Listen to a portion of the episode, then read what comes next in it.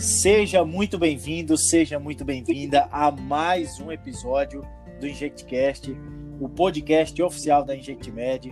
Meu nome é Francisco Dias Neto, eu sou médico anestesista e é com muito prazer que a gente está na nossa segunda temporada trazendo convidados especiais que possam agregar em alguma informação, num bate-papo bem fluido, bem tranquilo, bem bate-papo de amigos mesmo. E hoje eu quero começar o episódio apresentando esse amigo. Tenho a honra de tê-lo como padrinho do meu casamento, o Alex Lacerda. Ele, eu vou apresentar ele agora para vocês. Ele é educador físico pela Unicid de São Paulo, especialista em treinamento de força, saúde e alto rendimento pela USP, tópicos avançado em biomecânica também pela USP, tem treinamento em para condropatias de joelho e de quadril pelo Instituto Dr. Adriano Leonardi e tem 10 anos, uma década aí da sua vida já de experiência em atendimento individualizado e na sua carta de alunos, a maioria dos seus alunos são médicos que encontram-se em períodos de formação, no período tão duro que é o período da residência médica, e também muitos médicos já passaram por esse período, por essa etapa, esse divisor de águas da carreira médica, e já são médicos especialistas e continuam ali fazendo as suas atividades no atendimento individualizado, personalizado que o Alex Lacerda ele oferece para os alunos. E o tema de hoje, pessoal, do nosso episódio é a saúde física na performance médica. Qual a importância, afinal de contas, do médico apresentar um bom status de saúde física no seu trabalho e também, logicamente, na sua vida pessoal? Nós somos um, um, único ser humano totalmente integrado, então não existe essa história de separar vida pessoal de vida médica, pois nós somos apenas um. Se as coisas vão bem de um lado, provavelmente estão indo bem do outro lado. De forma geral, as coisas funcionam assim. Nós somos, um seres, nós somos seres humanos integrados. Temos vários compartimentos, mas a nossa vida não tem como construir um murinho que a gente consegue dividir as coisas. E a saúde física tem um impacto sensacional no desempenho, no dia a dia lá dentro do hospital, do PSF, da UPA, do pré-hospitalar, independente da, da sua atividade que você desenvolva do outro lado. E aí a gente traz esse cara que tem um know-how, que tem bastante experiência, para que ele comente, para que ele traga alguma coisa que possa agregar ele do outro lado. E quem sabe esse episódio não desperte você que anda meio parado aí, sem praticar esporte, sem praticar algo que possa melhorar a sua saúde física e consequentemente saúde mental, para que o Alex ele possa te dar essa injeção de ânimo aí para que a gente possa começar esse 2021 na segunda temporada do InjectCast com o pé direito, cuidando da gente para a gente poder cuidar dos outros seres humanos. Alex, meu amigão, eu te passo Olá. a palavra agora. Eu te passo a palavra agora e dá um alô para a galera. Fala o que você quiser aí, meu irmão. É, antes de qualquer coisa, eu quero é, cumprimentar todos que estão ouvindo a gente, né? É, e antes disso, também ainda quero agradecer o convite para falar aqui com vocês e para agregar o mínimo que seja de informação e de informação útil, que é importante.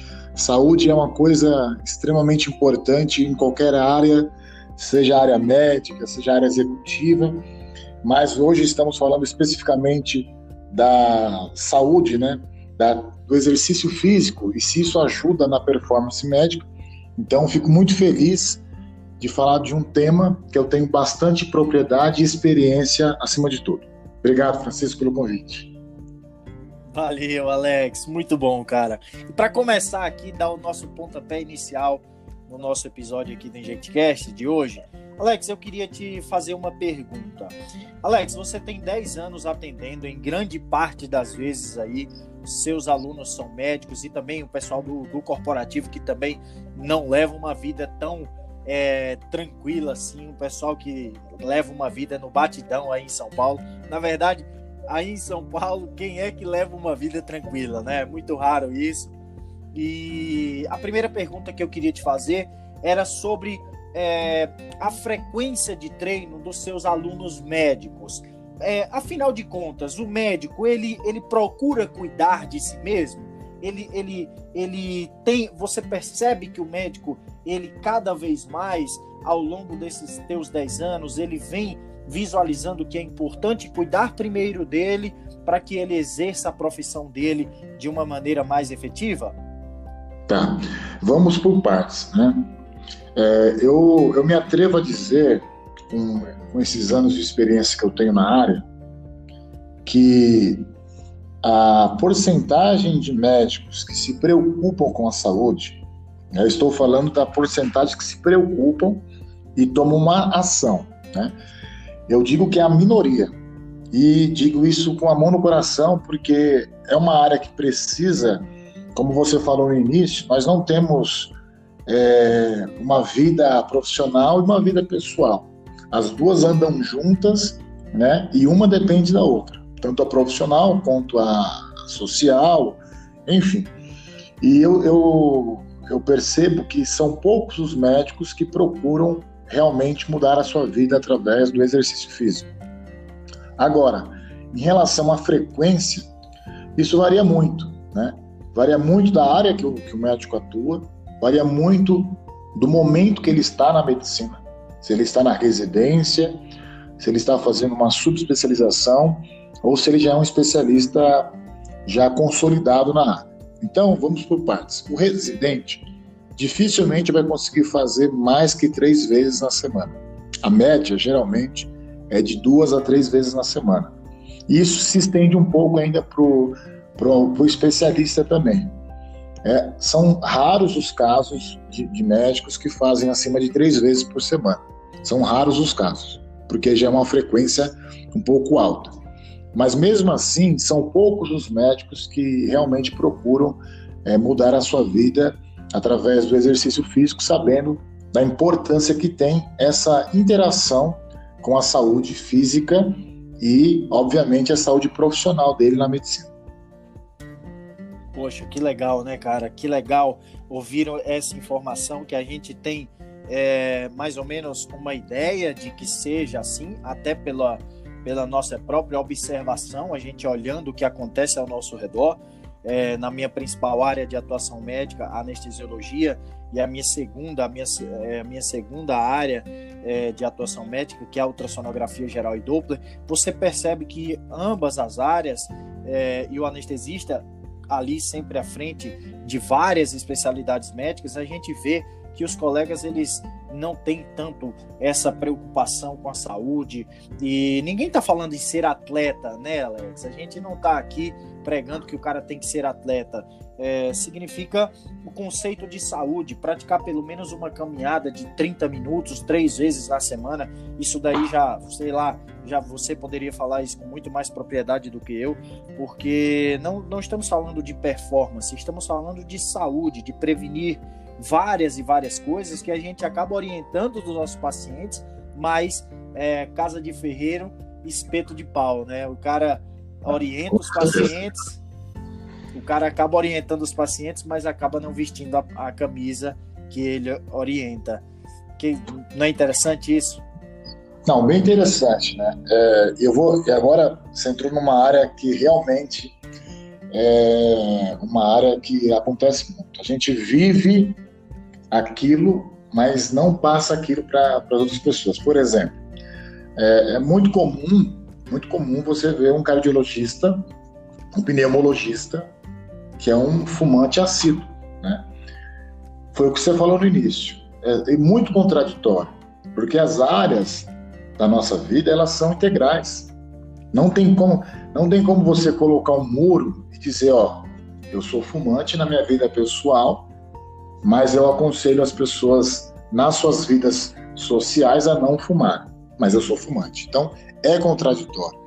E o que eu vejo e eu percebo é que quanto maior é a frequência. Alex? Alô? Retornou, tá retornou. Re, pode retomar aí a sua, a sua oratória, pode retomar. Deu uma cortada aqui, tá. probleminha de conexão, tá mas tá isso é a vida real. Vai lá. Tá. Então, quanto eu vejo quanto maior é a frequência desses médicos nos plantões, é, nessa rotina dentro da medicina, menos é a frequência deles cuidando de si mesmo. Eu não sei se isso é por conta do dinheiro, do aprendizado, de toda a rotina médica, mas realmente, quanto mais eles, eles se comprometem com o trabalho médico, menos eles se cuidam, menos cuidam de si mesmo. E isso é crescente. É, American College, por exemplo, ela, ela vê uma crescente, é, uma crescente do estado do sedentarismo. Né? Hoje no Brasil, é, o sedentarismo está associado a em torno de 350 mil mortes ao ano, isso no Brasil. É, mortes que envolvam o sedentarismo. E nesse mesmo artigo ele fala que para você não ser sedentário, você tem que praticar em torno de 150 minutos semanais de exercício físico. Mais para frente, se você quiser perguntar a diferença de atividade física e exercício físico, a gente entra nesse método. Mas enfim, para você não ser considerado sedentário, você tem que praticar pelo menos 150 minutos por semana, é o mínimo, né? isso dá em torno de quase três horas de treino durante a semana, e você tem que ter é, momentos em pé mais do que oito horas. Né? Por exemplo, você não pode ficar oito horas do seu dia sentado. Né? Se você tem alguma atividade que você fique mais do que isso, você é um sedentário ativo, digamos assim. Mas, levando em consideração toda a nossa rotina, é, podemos considerar esse dado né, de oito horas sentado, não precisamos levar tão a ferro e fogo assim. Se você pratica atividade física regular durante a semana, é o exercício físico durante a semana, e tem a sua função sentada, você não é um sedentário. Você só está sentado porque a sua função exige aquela, aquela demanda de tempo sentado ou fazendo alguma coisa mais parada. Mas, a grosso modo, o médico em si, quanto mais ele, ele se aprofunda na questão da sua rotina médica, quanto mais ele se aprofunda em seus plantões, menos ele cuida de si, mais sedentário ele fica. E isso torna cada vez mais difícil a aderência na, no exercício físico. Poxa, interessante. É, eu poderia até, para complementar um pouco isso aí que você falou, é, eu acho que um dos. É, eu acho que o fato do médico, ele, quanto mais ele se aprofunda na sua carreira profissional e esse, esse, esse aprofundamento ele pode acontecer em diferentes níveis, em diferentes contextos. É, é natural que a, a, a, carreira médica ela exige em alguns pontos e eu como seu aluno aí em São Paulo a gente foi é, eu fui seu aluno durante quatro anos, Alex. Quatro anos aí. Quatro anos. Durante quatro anos. Isso, durante quatro anos eu fui seu aluno aí. Você pôde acompanhar de perto é, que em alguns momentos eu estava um pouco mais atarefado, um pouco mais envolvido com certas, com certas perspectivas. Mas assim, é, e isso, isso é natural. Mas é, mesmo que é, o médico passe por alguns momentos, como por exemplo, o, avaliando a minha história, que é aquilo que eu posso comentar. É, em 2014 foi o ano que eu, que eu escolhi para me preparar para a residência médica. Eu comecei o ano, Alex, olha que interessante. Eu comecei o ano com 88 quilos e com é, um, um percentual de gordura baixo, 10, é, a 12% ali. Então estava bem, você como, como é, treina, treinador, você sabe do que eu estou falando. Então eu estava bem, eu estava numa condição física boa e consequentemente a minha saúde mental ela também estava boa. Mas no final, ao final do processo do ano de 2014, eu estava com. Eu não sei quanto que estava meu percentual de gordura, nem nada, porque eu parei de acompanhar. Simplesmente eu parei todas as minhas atividades eu não ia no restaurante, eu não fazia absolutamente nada, não tinha Covid-19, mas eu vivi exatamente em quarentena. Era do cursinho para casa, da casa para o trabalho, do trabalho para o cursinho, e esse ciclo perdurou durante e se intensificou durante ao longo de todo o ano. É, eu lembro que em setembro, outubro, tem até esse, esses calendários, eu gosto de ir registrando. Nos calendários eu é, marcava de cronômetro, horas estudadas de cronômetro em um dia 12, 14 horas, cronômetro.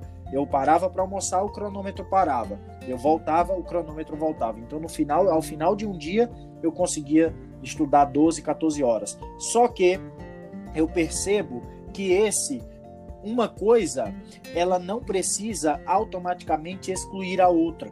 Eu hoje, com a maturidade que eu tenho, eu percebo que naquela época, caso eu tirasse uma horinha, 45 minutos para ir fazer o meu exercício físico, talvez o meu rendimento nos estudos até melhorasse. Você poderia comentar um pouquinho sobre isso, sobre é, até mesmo porque a gente sabe que o educador físico ele funciona às vezes até com um psicólogo, muitas vezes ali, é, com todo respeito aos psicólogos, mas você sabe que a gente troca bastante ideia, troca bastante experiência, e aí às vezes você você percebe que quando o médico ele está intensificando a sua rotina médica, seja por qualquer motivo, por estudar mais, por trabalhar mais, por um estágio mais pesado na residência médica, você percebe que você consegue verificar esse tipo de comportamento. Opa, aqui esse cara está tá querendo substituir uma coisa pela outra, mas na verdade esse momento do dia dele vai ser fundamental para que ele esteja melhor ainda nesse processo de imersão na medicina que ele está passando. Você, como que você lidar com isso daí com seus alunos? Tá, eu, vou, eu vou primeiro falar de uma coisa interessantíssima que você falou, eu vou começar por ela e eu te respondo as outras perguntas. Você disse assim que uma coisa não exclui a outra. E isso é, está completamente correto. Você tem que entender que a nossa vida ela funciona em, é, em fases, né? E a saúde está em todas elas. Você pode estar na fase da residência, da, da universidade, da pré-universidade, da especialização, construindo uma família, solteiro, casado, mas independente da fase que você está, a saúde, ela faz parte de você. Nós não temos como ter sobrevivência vivendo doente a todo momento. E quando eu falo doente, eu falo de todo o processo de comorbidade que acontece com o aumento do sobrepeso e também o aumento da, da atividade sedentária, no caso do sedentarismo. Então, quando a gente tenta excluir, a primeira coisa que a gente faz é, quando a gente está é, nessa rotina frenética, a primeira coisa que a gente acha que tem que excluir é a nossa nosso exercício físico. E a gente já erra nesse ponto, porque sabemos o, os componentes fisiológicos, neurais, né, das, das ligações nervosas, das sinapses nervosas que o exercício traz. Produção de serotonina, de, de dopamina, todos os benefícios na diminuição do perfil lipídico, tudo isso corrobora para você ter uma mente mais concentrada e, consequentemente, maior rendimento naquilo que você está fazendo, seja no estudo, seja é, na sua área médica, ou seja, em qualquer área que você queira aí da sua vida. Mas a saúde, ela sempre está conosco. Então a gente não tem como excluir isso. Eu tenho certeza que nessas 12 horas que você fez de estudo, ou fazia, com certeza uma hora ou 40 a 50 minutos desse momento da sua fase, dessa sua vida, com certeza te ajudaria muito mais no longo do processo do que te ajudou essa uma hora a mais de estudo. Com certeza isso. Hoje, avaliando de forma retrospectiva, é, eu tenho certeza também que com certeza que, que isso é, seria a decisão mais acertada. Ninguém, os meus resultados, muito provavelmente, é, eles não iriam mudar por conta é, da, da, dos 45 minutos que eu iria tirar para praticar é, o exercício físico e oxigenar meu cérebro e produzir todos os hormônios aí que nos ajudam, melhoram o nosso sono, enfim, você poderia até é, dar uma aula sobre isso. Alex, agora deixa eu te fazer uma pergunta. É, em oito anos de medicina, eu me formei em 2012.2 e eu completo já oito anos de, de atuação médica, oito anos de CRM positivo. Cara, o que eu percebo ao meu redor, é, independente das fases, seja na época que eu trabalhei como médico generalista é, no, no, no pronto-socorro, nas unidades mistas de saúde, aqui no interior do Ceará e no interior do Pernambuco, da Bahia, do Piauí, é, seja no, no, no, no, processo de residência médica aí em São Paulo, é, durante os cinco anos, é, você sabe muito bem que acompanhou todo o processo, que eu fui residente em duas áreas, a anestesia e a radiologia e diagnóstico por imagem, é, e, e, observando já como residente os médicos e especialistas, de forma geral, qual a sua experiência? É, eu percebo que o médico ele deixa a situação se tornar crítica para depois ele correr atrás do prejuízo, buscar uma mudança de estilo de vida, já às vezes por conta de consequência.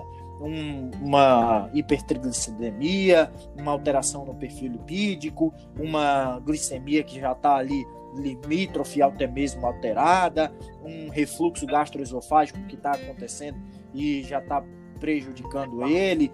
O que que você mais observa? Você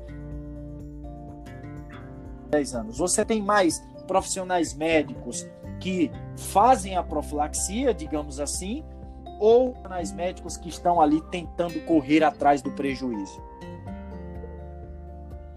Olha, nesses 10 anos, de cada 10, vou, vou colocar de cada 20 médicos que me procuravam, talvez um seria para melhorar a performance, hipertrofiar é, estética, né?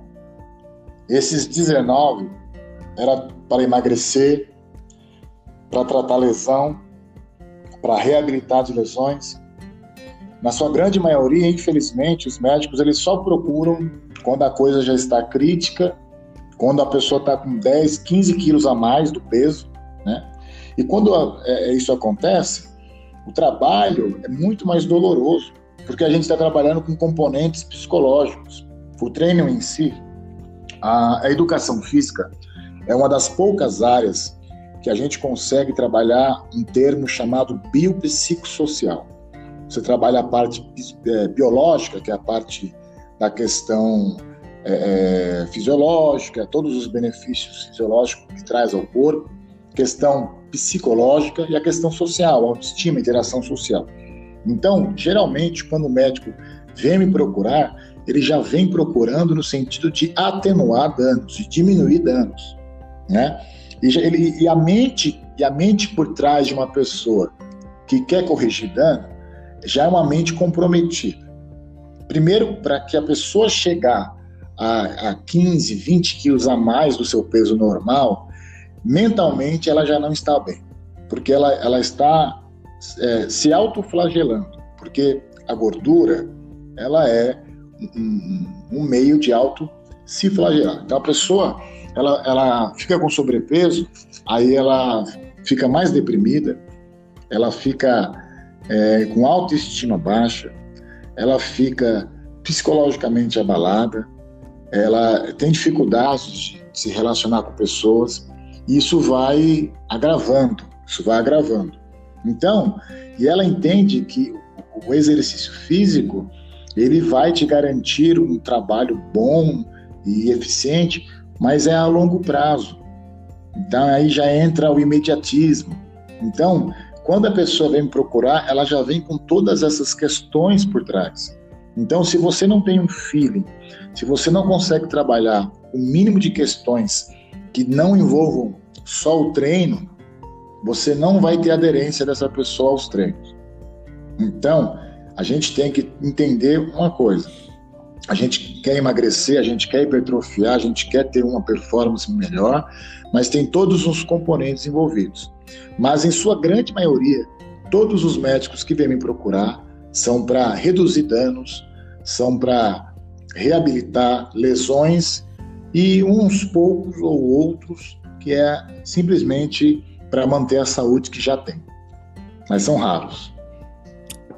Cara, que pena, né? Que pena porque eu tenho certeza que, é, independente da escolha que a gente faz é, em, em, nossas vidas, é, baseado no tipo de profissão, independente da profissão, independente é, do que você faz no seu dia a dia, do que você da ideia inicial, se a gente é, depois, se eu pegar, quando eu olho para o Francisco, lá de 2006, que estava no ensino médio, quando eu olho, quando eu, eu, eu, eu olho de forma retrospectiva e avalio as principais motivações que me levaram a fazer a medicina, é incrível, Alex, que avaliando do ponto de vista é, do ponto de vista da saúde, é incrível como o próprio processo, o passar dos anos,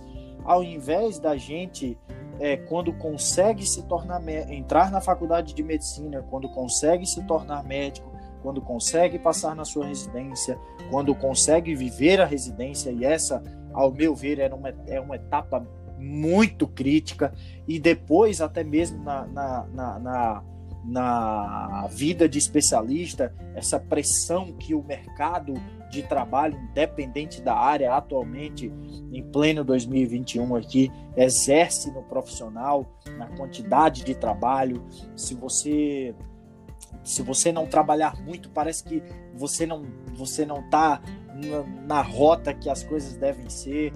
É, então assim, eu percebo que as motivações lá do início elas são literalmente esmagadas ao longo do processo e a saúde, que é o nosso maior ativo, o nosso bem maior, ela é a primeira a ser escanteada, ela é a primeira a ser esmagada pelo próprio processo.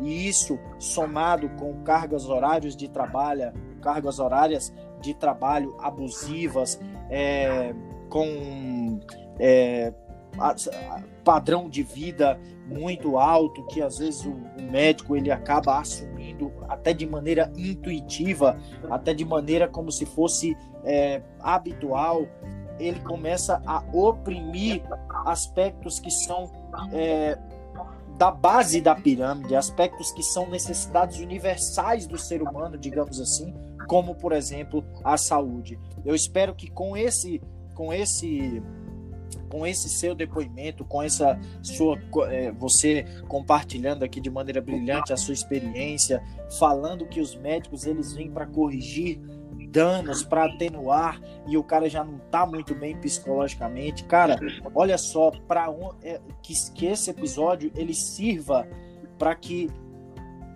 ele chegue, se ele impactar, Alex, pelo menos uma pessoa, da área médica e talvez da área não médica, da área de saúde de forma geral, para que o cara se questione e pense: meu Deus, para onde eu estou indo? Que tipo de decisões eu eu estou tomando? Qual é o nível de automatismo que eu assumi agora na minha vida?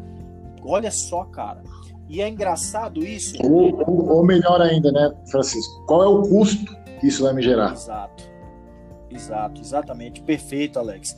Olha só, e aqui eu cito até o meu exemplo lá naquele ano de 2014, no ano de 2014, em que eu disse, cara, eu vou passar na residência médica e eu vou passar lá naquele lugar e eu fiz das tripas corações. Eu terminei o ano olhando para trás e dizendo assim, cara, tudo que estava ao meu alcance nesse ano, nessa margem de tempo, com a minha rotina, eu consegui fazer. Eu não devo é, ao Francisco de 2014. É, eu não mudaria absolutamente nada. E assim, olha só, eu te disse que eu abdiquei, inclusive, dos meus hábitos relacionados à saúde física. E eu, a conta chega. a conta chega como qualquer outra na vida. Em 2014, em dezembro de 2014, você acredita, Alex, que nenhuma calça minha entrava em mim na, na época de fazer as provas? Eu tive que comprar passagens aéreas e eu tive que comprar calças novas e camisas novas. Por quê? Porque minhas roupas elas já não serviam para que eu vivesse aquele processo de maneira confortável na hora de fazer as provas, porque eu ganhei exatamente 10 quilos a mais. Eu pesava quase 100 quilos. Eu estava com 88, eu fui para 98, 10 quilos a mais. E aí eu consegui, entrei na residência e aí tentei de várias maneiras manter uma rotina de atividade física, mas cara, o R1, quem já foi R1 sabe como que é, e a gente não teve a oportunidade de se conhecer, as coisas muito caras em São Paulo, a gente sabe que ter um profissional assistindo a gente, é, não, você como residente, isso não é fácil, mas aí de repente eu chego no meu R2 de anestesiologia com quase 16 quilos a mais. Aí eu disse: opa, meu amigo, aonde que eu vou parar? E aí foi naquele, naquela oportunidade que a gente, eu resolvi, eu não ia voltar à academia, e aí o, nosso, um amigo nosso, que também acabou se tornando seu aluno, é, o Henrique, ele pegou e disse, não, Netão, vamos lá, cara, vamos, eu te ajudo e tal. Aí eu disse, cara, vamos lá, vai. A gente chegou da residência muito cansado, e aí eu peguei e fui com ele e a gente treinando lá embaixo e eu olhei você dando aula para aquela para uma aluna sua e aí eu disse, cara, esse cara é bom, cara. Rapaz, eu vou trocar ideia com ele. E aí a gente trocou ideia no outro dia, a gente já começou e dali em diante, quatro meses depois, num período muito intenso, a gente conseguiu derreter esses 16 quilos e eu voltei depois de cinco, seis meses para o meu peso habitual, 88 quilos. E aí você, em contrapartida, viu o processo acontecer de forma reversa, né, Alex? Eu realmente ganhei mais 8 quilos no, no decorrer da sequência. Então, assim, acaba que eu fiquei brigando com esse efeito sanfona. Você também observa isso, Alex, nos seus alunos? Que o aluno ele começa para corrigir danos, daqui a pouco o cara manda bem, mas aí ele se acomoda, sai fora e aí volta, mais ou menos um efeito de vai e um, um, um, efeito de vai e vem, um efeito pendular. Um... É, então, é, é, o que você falou, o efeito sanfona, ele, primeira coisa, ele não é, ele não é um, um, um evento fisiológico, né? Eu, eu me atrevo a dizer que ele é mais psicológico. Não sei se você concorda comigo. É, o efeito sanfona ele, ele acontece justamente pelo fato da aderência ao treino. Né? Você se privar, fazer renúncias do que comer, de como é, é é, que funciona a sua rotina, é, se abster do álcool, às vezes, né, em excesso, é difícil. É, é complicado você renunciar a maus hábitos, porque na sua mente esses hábitos eles são bons, eles produzem é, é, uma quantidade de hormônios de satisfação e prazer que naquele momento é maior do que o treino. O treino ele é capaz de produzir muito mais é, é, benefícios em relação a, a, aos maus hábitos, mas no, na, nossa, na nossa psique, na nossa questão psicológica, estar daquela forma com os, ma, com os maus hábitos está sendo mais satisfatório do que é, o, o treino. Então esse efeito sanfona ele acaba sendo um evento mais psicológico do que fisiológico. Isso porque treinar é difícil. Não adianta eu também querer tampar o sol com a peneira, dizer que treinar é a, a, coisa mais linda do mundo, ok? Ainda mais para quem não gosta. É, eu, eu, eu amo treinar, né? Eu sou personal trainer há 10 anos e treino muito mais que isso. Eu amo treinar, mas até eu, em algum momento, é, me encontro desanimado para ir para academia para treinar, mas eu me obrigo, eu sei da importância que isso, que isso existe. Então, é, quando, quando eu pego a minha vontade de não ir para a academia, esse desânimo, e transformo isso em ânimo, em motivação para ir para a academia, para treinar, para cuidar da minha saúde, eu chamo isso de um ato de responsabilidade. Responsabilidade pessoal. Então, quando, quando você está nesse efeito sanfona, você não quer treinar, você, você troca academia, uma hora de academia por meia hora comendo uma pizza, ou bebendo cerveja, ou fazendo tudo daquilo que, que te levou para esse efeito sanfona, você está sendo irresponsável com você mesmo. Né? Você está tendo um ato de responsabilidade. E quem sofre com isso é, é, acaba sendo a pessoa que comete esses atos. Né? Então, o efeito sanfona, no meu ponto de vista, é um efeito psicológico que acaba acarretando mais dano psicológico ainda. Então, a pessoa vai, volta, vai, volta, vai, volta, e ela entra nessa rotina e chega um momento que ela desiste de vez. É, se ela não tiver um bom acompanhamento, se ela não tiver uma pessoa que esteja ali do lado, que seja parceira, sabe, um personal trainer, um profissional competente, habilidoso, que saiba lidar com todas essas questões, né? Porque é o que eu falo. O exercício físico, ele acontece mais dentro da cabeça do que no corpo. Porque tudo é, você sabe disso. Para você fazer um exercício até exaustão, para você fazer um bisete, sai de um exercício já vai para o outro, aquela queima calórica de gordura intensa, isso é muito psicológico, né? E obviamente com toda a segurança possível.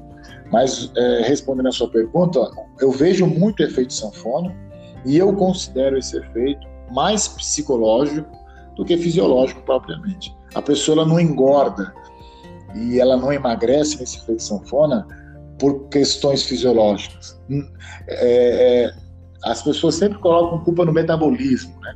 mas o metabolismo é o menos culpado de tudo isso. Se você está em déficit calórico, você vai emagrecer. Se você está em superávit calórico, você vai engordar. E quem comanda isso é a nossa mente. Tudo parte da mente. Perfeito, Alex. Nossa, muito legal, cara. E deixa eu te fazer uma pergunta, Alex, que eu fiquei curioso. É, alguns minutos atrás, você acabou comentando a respeito da busca do profissional médico para corrigir, para atenuar danos. E aí você citou uma coisa muito interessante que foi o termo lesão. Cara, vamos deixar claro aqui que um dos maiores ativos para o profissional médico é que, além do conhecimento que ele tenha e a formação que ele tenha, lógico, o maior ativo é o saber adquirido, lógico, é o conhecimento associado ao julgamento clínico que permite com que o cara bata no peito e diga: "Poxa, essa é minha área de atuação e eu consigo trabalhar com isso daqui". Mas a partir do momento que você vai atuar, você precisa de uma mente sã, mas também de um corpo sã. Por quê? Porque médico depende, e isso é mais acentuado ainda em algumas especialidades, literalmente do seu corpo, cara. Por exemplo, eu sou anestesista. Agora, atualmente, eu não faço tantas anestesias de alta complexidade, mas em São Paulo, semanalmente, eu acabava fazendo uma a duas anestesias e às vezes até mais de alta complexidade.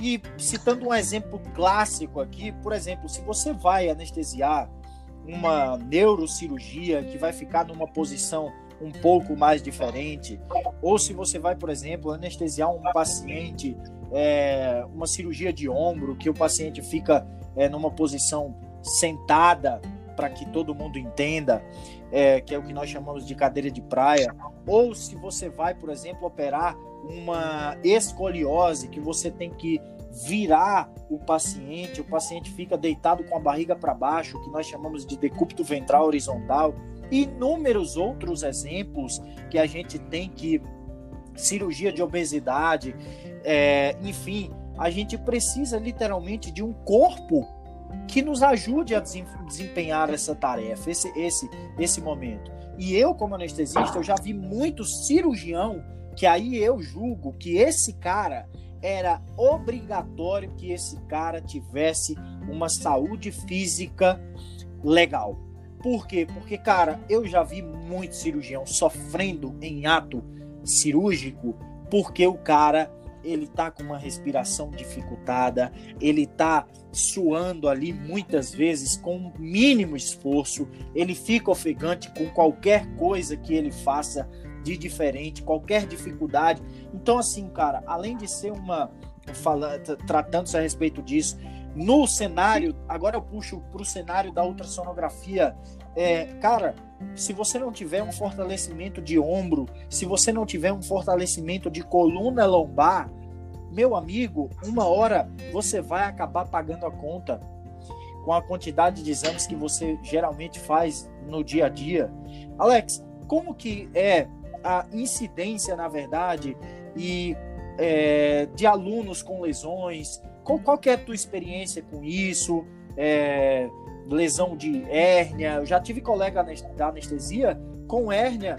É, o cara é jovem, mas ali com hérnia cervical, entende? Tomando, tomando opioide, cara, entende? Então, assim, como que é a mostra aí pra gente, cara, a importância do exercício físico para que a gente tenha esse ativo bem cuidado, que é o nosso corpo, a nossa saúde, e a partir daí a gente possa trabalhar, ter vida longa no trabalho. Tá. É, a sua pergunta é formidável, extremamente importante eu responder isso Vou, vou deixar do início ao fim, tá? Primeira coisa, quando a gente falar sobre lesão, a gente tem que entender que a lesão ela sempre é progressiva.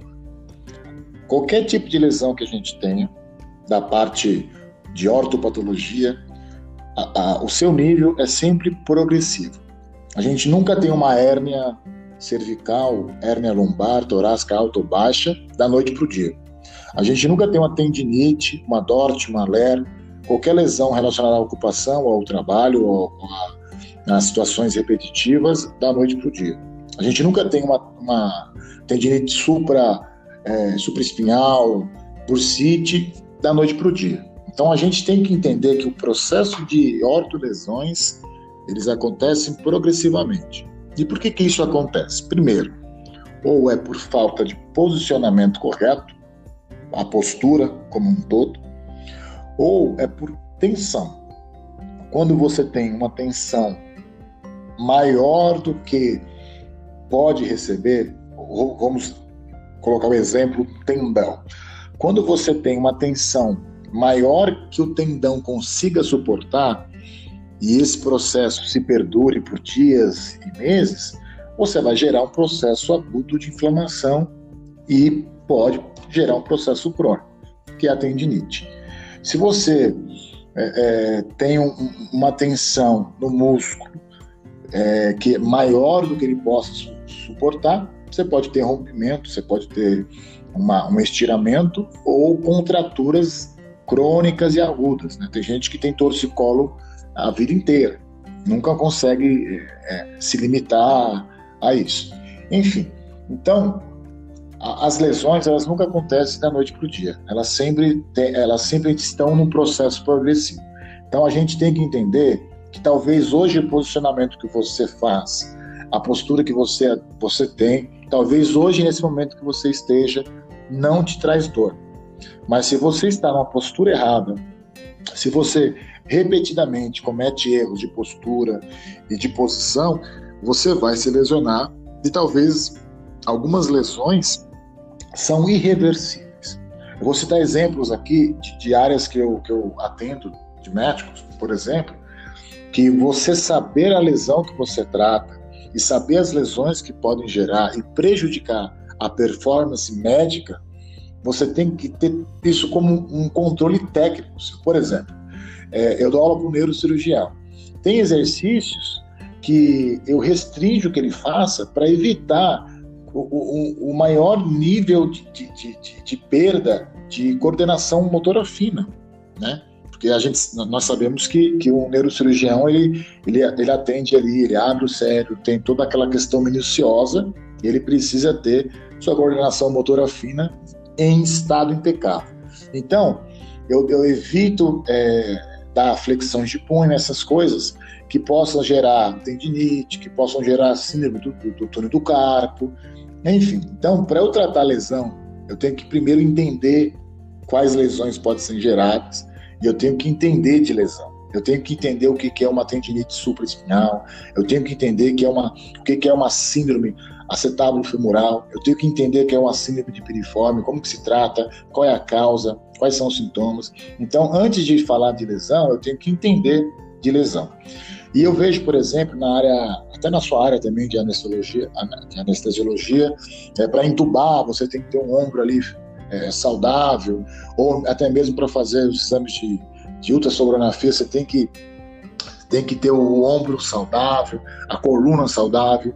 Os, os cirurgiões, assim, para mim, das áreas que eu atendo, são os que mais precisam, porque todos eles sofrem de dores cervicais, é assim, e no ombro, todos os neurocirurgiões que eu já atendi, eles têm problemas de coluna, ou na parte cervical, ou na parte lombar, ou no ombro, por má postura.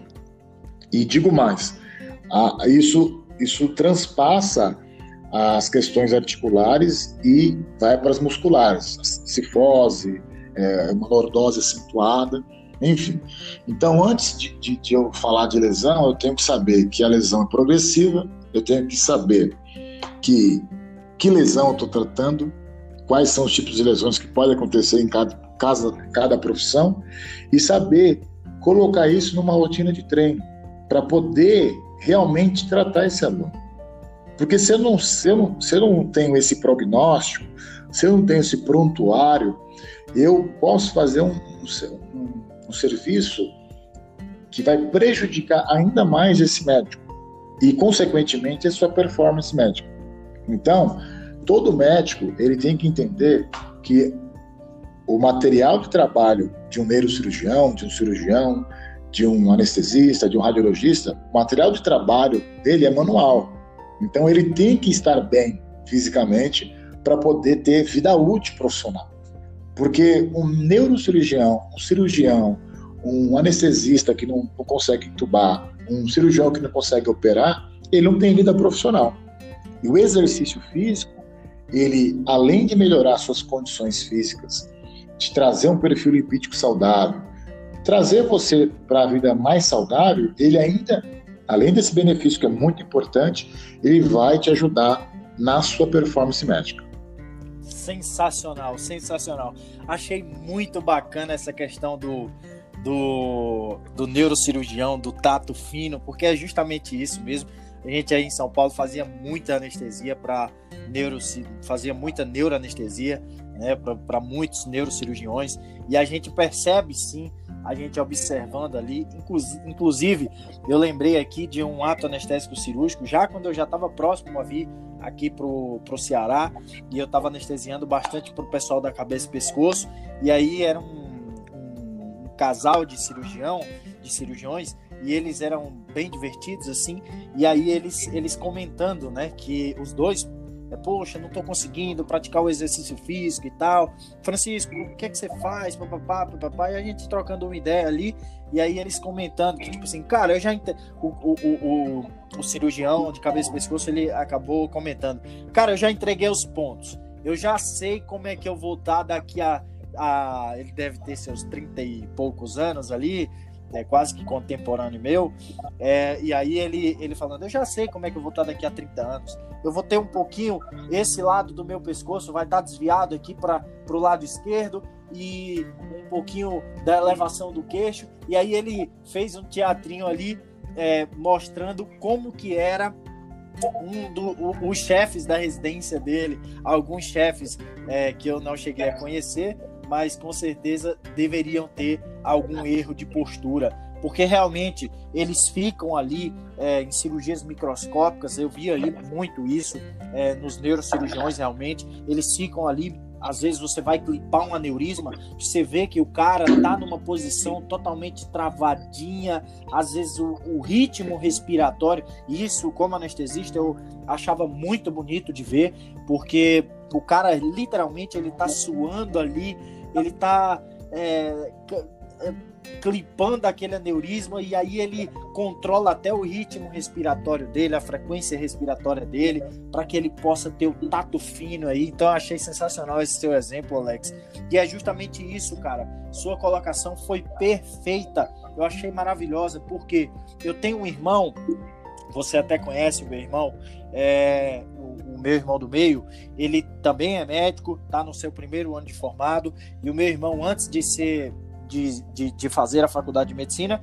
Ele foi jogador de futebol, é, jogou futebol profissional durante é, quase 18 meses, e aí depois ele re, é, retomou aí a perspectiva e acabou fazendo medicina, mas nesse período de treinos intensos, enfim, eu não sei muito certo o que, que ele tem no joelho, mas ele já operou o joelho esquerdo, se eu não me engano, e ele tem algum grau de artrose, sendo que ele tem 27 anos.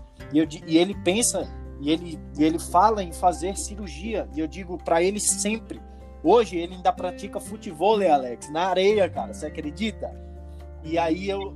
É complicado. E aí eu falo para ele, eu digo, cara, cuida do teu corpo. Tudo bem que você gosta do futebol, tudo bem que você gosta do futebol, mas cuida do teu corpo, principalmente se você for ser cirurgião, porque seu corpo é seu maior ativo.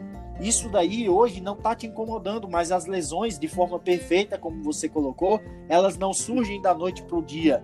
Ele já sabe que tem um grau de artrose e continua, de certa forma, num exercício de impacto. Aí eu não vou me, me aprofundar tanto, até porque a gente está quase estourando o nosso tempo aqui do nosso episódio. Mas, cara, perfeito a sua colocação, achei sensacional. E eu queria, Alex, é, de verdade, que você deixasse a sua mensagem aí final para que nossos colegas médicos que venham a escutar esse episódio, para que nossos é, acadêmicos, porque a Inject Med, o foco principal são os acadêmicos de medicina. A gente vai tentar na segunda temporada aqui mostrar é, mostrar os bastidores da medicina, mostrar os bastidores de várias perspectivas, inclusive dessa perspectiva de cuidar do nosso maior ativo, que um médico sem saúde, um médico sem saúde física, um médico sem saúde mental, é um médico que não consegue trabalhar e é, um médico que não trabalha é um médico geralmente que não tem salário. Então é o seguinte, pessoal, cuidem das suas saúdes e Alex, deixa a sua mensagem aí, chama na chincha a galera aí. Opa! É, antes de tudo, novamente agradeço a oportunidade de falar com todos vocês. É, Para mim é sempre importante falar daquilo que a gente gosta, daquilo que a gente faz, que a gente vive aqui. É, e a mensagem que eu tenho para todos os médicos, e aliás, para todas as pessoas, né, é justamente essa. Quando a gente tem a nossa saúde, é uma questão de amor próprio. Quando você é obeso, quando você não se cuida, quando você deixa você de lado, você está deixando de se cuidar, de se amar. Quando você faz exercício físico, um esporte, come bem, o maior beneficiado é você. Então, o amor próprio é isso. Não tem nada a ver com outra pessoa, não tem nada a ver com um terceiro, com um segundo. O amor próprio é quando você dedica tempo para cuidar de você mesmo. É isso. Boa, Alex. Muito bom, cara. Deixa a sua rede social também, Alex, para o pessoal te seguir. pessoal de São Paulo, excelente profissional. Vai lá no Instagram dele, manda um direct. Deixa aí, faz o seu merchan aí agora, Alex. Boa, pode me seguir lá no arroba lacerda.personal no Instagram.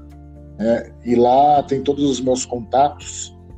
Qualquer coisa, é, é, manda um direct, quer tirar dúvida, manda quer parceria também, é só mandar um direct que eu estou à disposição de todos. E agradeço tudo. Obrigadão. Beleza, Alex. Alex, cara, meu, muito obrigado. Foi sensacional o episódio. Até para até a, é, tá funcionando até para mim mesmo aqui, cara. Muito obrigado de verdade. É, e que Deus te abençoe aí mais e mais e mais Em breve, quando é, as coisas estiverem mais calmas, a gente vai aí em São Paulo e te mostrar a Julinha que está crescendo aqui, está saudável, graças a Deus. E é isso, Alex. É, vou... Eu quero ver qualquer coisa, eu vou pro Ceará. Ah, com certeza. Quero visitar. com certeza, você já veio aqui, rapaz. Você sabe que a casa é sua aqui. Beleza?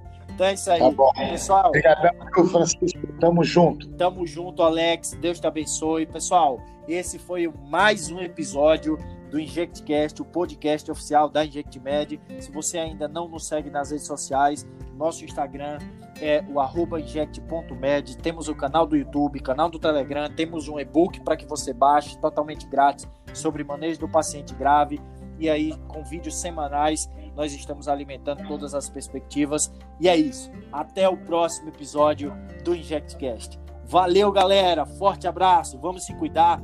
Vamos para frente. Saúde mental, corpo são, mente são e uma medicina melhor.